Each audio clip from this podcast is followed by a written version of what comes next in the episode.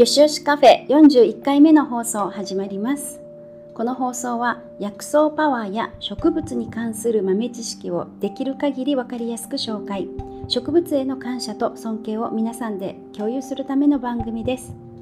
スリランカからおはようございます。こんにちは。こんばんは。シーパのかよです。本当は今回はクリスマスの伝統菓子ジンジャーブレッドについてお話しする予定でしたが皆様と共有したいお話ができましたので変更しました。ある YouTube で今回のタイトル「古木の涙」というサムネイルが目に留まり見てみたんですね。これが不覚にも涙ぐんでしまうお話でまあ年を重ねるごとに涙腺が弱くなっているんですが植物の話で涙ぐんだのは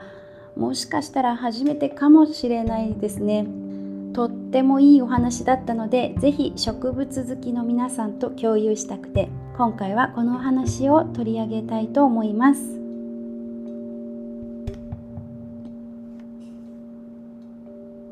本題のお話に入る前に皆さん最近は植物の知能についての研究が進んでいるのはご存知ですか？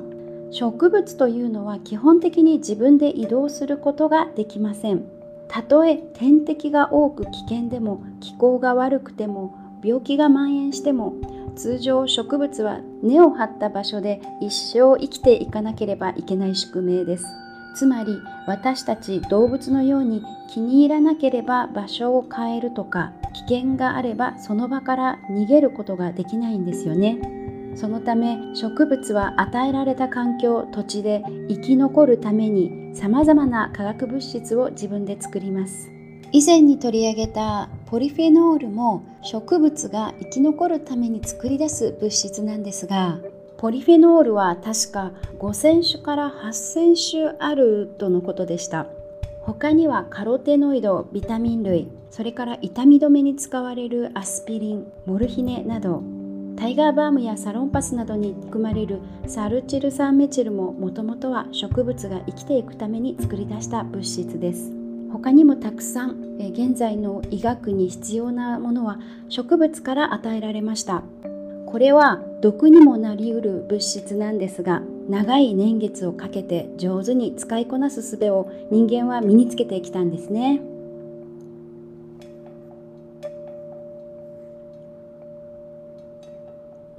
これらの物質は決して均一ではありません。例えば同じ学名の、まあ、つまり同じ全く同じ植物でも育つ環境によって変化します。当然ですよね。場所やまあ時期もですねそれらが違えば気候も天敵も発生する病気も変わります植物たちは環境に応じて生き残るための物質を作り変えているんですこのことははるか昔から経験上人間は知っていたことなんですが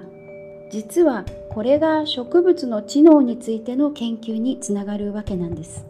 研究者は植物は植物同士でコミュニケーションをとっているとも言います。危険を察知して周りに知らせるんですね。こんな風に植物同士で助け合ったり逆に邪魔をすることもあるようです。それから反復した経験をすることでその経験を覚える能力があるとも言われています。つまり記憶力です。そして光を見る視覚を持ち成長のタイミングを知ることもできる。触覚や嗅覚のような感覚も備え危険を察知したり自分の好みを選ぶこともしていると言われています。これについてまた時間をとって詳しく話しましょうね。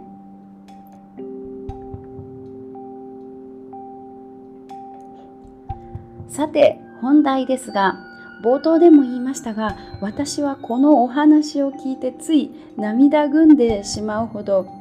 えー、まあいわゆるいい話なんですね。植物好きの方なら間違いなくいいお話になりますし木を見る感覚が変わるかもしれません。よかったら最後までお付き合いください。えこのお話は「古木の涙」というサムネイルで YouTube に出ているんですがチャンネル名がえ実体験不思議話職業別怖い話というあの名前なんですね。あのそうですね。オカルト系のチャンネルなんでしょうね。えこれからお話しするのはそのチャンネル主さんの古い桜の木に関する不思議な実体験のお話です。では早速あの内容を話していきたいと思います。彼はある仕事をされていて彼自身はいろいろなものを見届ける仕事というふうに表現されていました。え彼はある日仕事の依頼を受けました。そのお仕事というのがある旧家のお屋敷の整理をするお仕事だったんです。古くから続いたお家でその大きなお屋敷と広い土地を整理して売却するというまあ重たい大変なご依頼だったようです。依頼主さんはその土地お屋敷を整理して現金を得ないと高い税金を払うことができないという事情があったようなんですね。そんなわけで依頼主にとってもとてもこの件は大変な決断だったようです。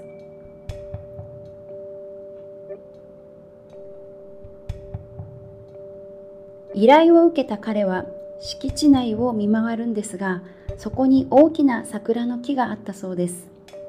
とっても立派な幹の太い古い桜の木で樹齢何百年江戸時代からある木で春になると見事な花を咲かせて地元の人たちを楽しませ昔から愛されていた桜だったんだと依頼主から聞いていたようです。彼は敷地内を見て回ってその木の前に来た時に少し仕事とはいえ木に対しての同情のような申し訳ないような気持ちになったそうです。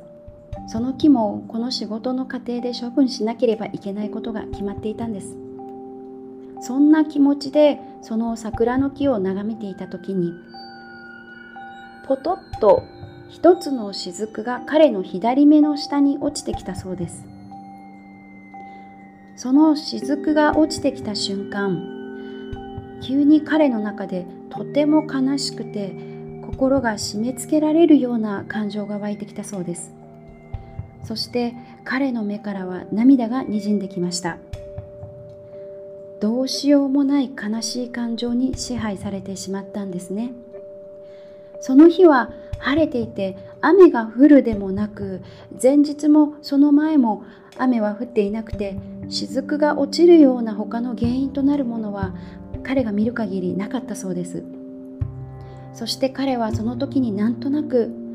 この桜は自分が死ぬことを知っているんだなと察したそうです。彼はそう考えると余計に苦しくなっていたたまれなくなってその場から離れたそうです。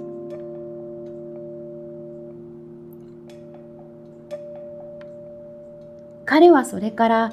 あの桜を何とかできないだろうかと考え始めたそうです。そして考えた挙句普段の彼なら絶対にしないことをしたんです。彼の仕事はいろいろなものを見届けること。ですからそれまでは仕事上線を引いて踏み込むことは決してしなかったんでしょう。その土地は売却後に分譲地になる予定だったんですが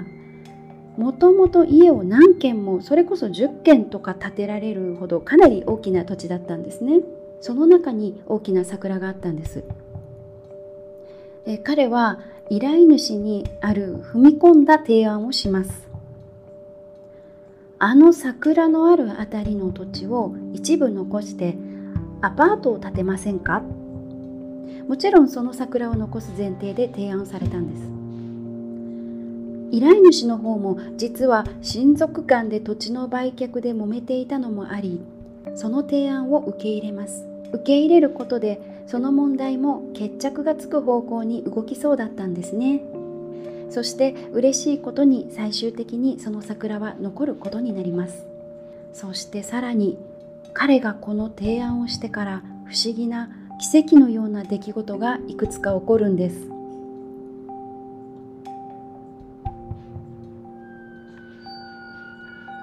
はいこのお話はここまでです。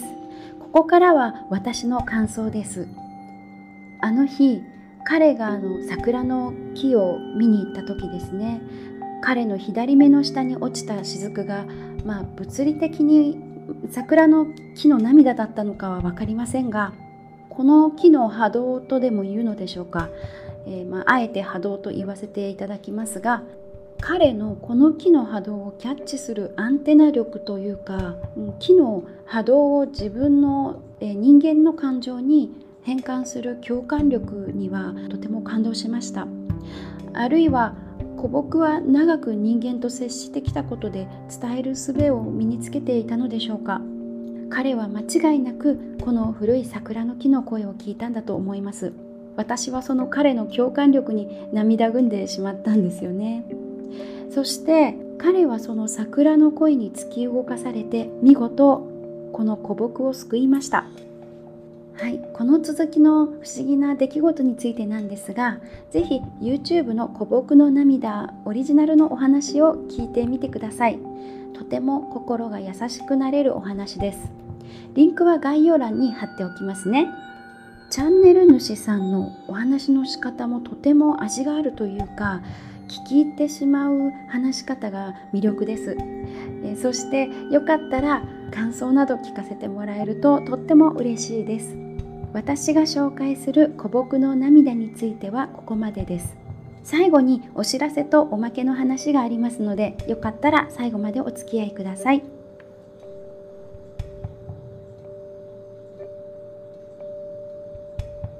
ハーブやスパイスについての詳しい情報はシーパの講座内で深くお話ししていますちなみに超初心者にも分かりやすく説明しているハーバルライフアドバイザー講座も開催しています興味がありましたら、ぜひシーパのインスタグラムやホームページから見てみてください。また、ハーブやアロマテラピーについてわからないこと、この放送でやってほしいことがありましたら、ぜひお知らせください。なお、よしよしカフェの内容はたくさんの参考資料をもとにお話ししているものですが、精油やアロマテラピーの効果には個人差があり、心身への影響も人それぞれ違いますので、ご使用の際には十分気をつけて使ってくださいね。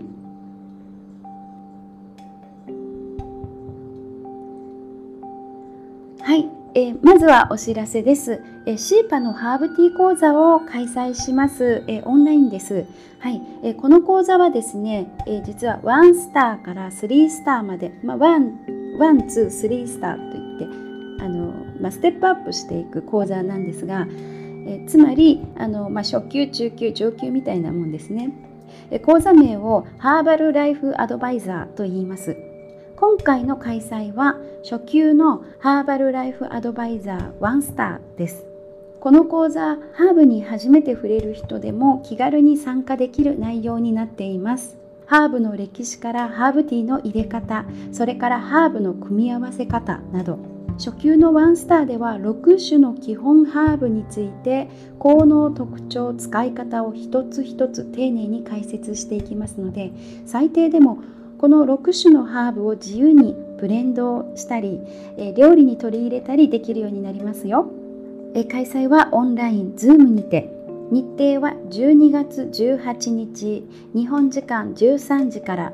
だいたい3時間程度になります。え定員は5名と少ないので、興味のある方はお早めに。インスタグラムまたは直接メールを送っていただいたら詳細をあのお送りします。シーパのインスタグラムメールアドレスについては概要欄を確認してください。え、お問い合わせ楽しみにしております。はい、えー、ではおまけの話です。え冒頭で植物は植物同士でコミュニケーションをとっていると言いましたが実は植物は昆虫とも交信ができるという話もあります。え京都大学が発表したものなんですが、えー、まあこれですね実はそれほど新しい情報ではないんですけども、まあ、どういうことかと言いますと植物が害虫の食害を受けるとその植物はある SOS 信号を発信します。えそれはその害虫の天敵となる蜂など他の虫を呼ぶんです。えすると天敵が寄ってきて害虫を駆除してくれる。あのそうですね。あるイモムシくんが美味しい植物の葉っぱをご機嫌で食べていたらその食べている植物に大嫌いな蜂を呼ばれてしまって今度は自分が食べられてしまうというまさに仁義なき戦いのような話なんですね。えしかも他の近くにいる植物がですねその被害に遭っている植物の SOS 信号を立ち聞きするんですそれでやばい自分も被害に遭ったら大変と防御に入るらしいんですね、えー、すごい連携ですよね、えー、本当に植物ってねあの面白いなと思いますはい、今回のお話これでおしまいです。え次回のテーマは、えリニューアル版第2弾で、え世界で最古のお菓子クリスマスの伝統ジンジャーブレッドです、えまたよかったら遊びに来てください。それではまたさようならありがとうございました。